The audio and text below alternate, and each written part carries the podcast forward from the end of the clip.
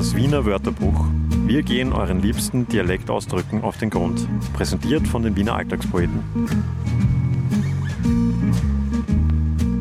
Wir erinnern uns. In der letzten Folge ging es ja um ein Wort, das wir Wiener und Wienerinnen sagen, wenn uns etwas oder meistens eher, wenn uns jemand gut gefällt. Und wenn in so einem Fall dann der gesamte Wiener Charme ausgepackt wird, kann es passieren, dass daraus dann ein Gspusi wird.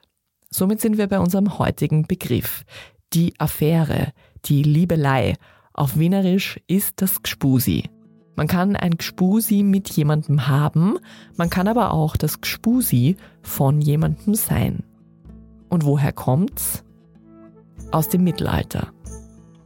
Im Mittelhochdeutschen gab es das Wort Gespunse oder auch Gespons als Begriff für die ehelich angetraute Person oder die, die es einmal werden sollte. Ich weiß ja nicht, also ich habe bei diesem Wort sofort einen schwülstigen Minnegesang oder irgend sowas anderes Mittelalterliches im Ohr.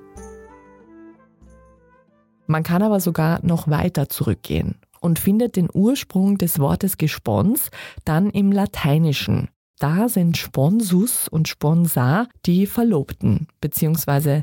die Brautleute.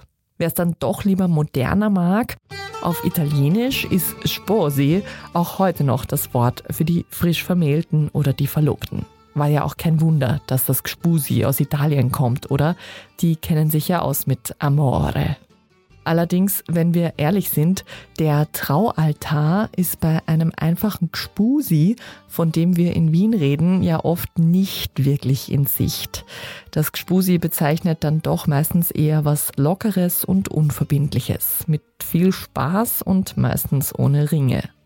Es soll aber ja natürlich auch schon vorgekommen sein, dass aus einem anfänglichen Gspusi dann doch der Bund fürs Leben geworden ist. Und das ist dann sicher besonders romantisch. Das war Das Wiener Wörterbuch. Wir gehen euren liebsten Dialektausdrücken auf den Grund. Präsentiert von den Wiener Alltagspoeten.